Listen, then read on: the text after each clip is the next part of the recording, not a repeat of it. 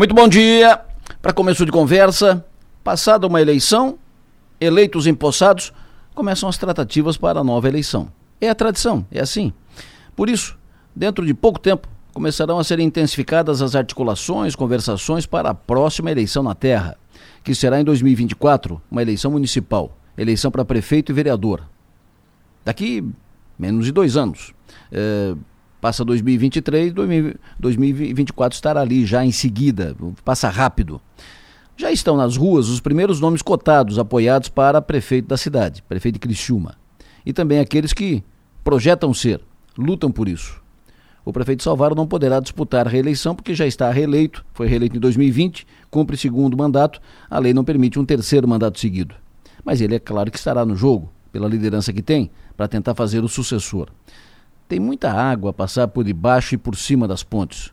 O sucessor do prefeito Salvar, ninguém sabe quem será. Muitas circunstâncias políticas por acontecer vão influenciar lá no resultado na eleição. Fatos novos, muitos vão acontecer. O que já pode e deve ser tratado para a próxima eleição é o que deve ser prioridade para o próximo mandato, o foco do próximo mandato. Isso é importante começar a discutir. Isso, quanto mais cedo tratar, melhor porque a discussão vai fazendo aprimorar as teses e as pautas vão se consolidando. Na eleição, os candidatos terão que assumir compromisso com elas. Se elas estiverem na boca do povo, se elas estiverem na voz das ruas, os candidatos terão que assumi-las e dizer como fazer, como atender. Hoje, a cidade de Criciúma está virada num grande canteiro de obras. Há um pacote de investimentos, projetos definidos, aprovados e recursos assegurados de meio bilhão de reais. Nunca antes na história da cidade um volume tão expressivo ao mesmo tempo. Mas, mesmo assim, nem tudo está feito. Nem tudo está encaminhado. Impossível fazer tudo.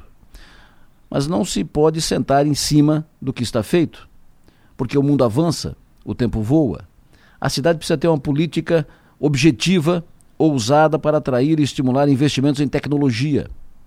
A cidade precisa ter uma política clara, objetiva e ousada para atrair novos negócios, médios e grandes, para geração de emprego e renda e colocar dinheiro novo no mercado local. A cidade precisa discutir isso precisa olhar para isso. É preciso manter o que está feito, ou em conclusão, aproveitar e utilizar tudo muito bem, mas criar novos espaços, investimentos eh, e apostar em projetos culturais, de atividades com os jovens. Pensar já sobre isso não é pensar antes da hora ou fora de hora. É a garantia de discussões bem feitas, completas, bem acabadas, de onde devem surgir os caminhos, a bússola para novos tempos. Então, pensem nisso. Comecem já a pensar sobre isso e vamos em frente.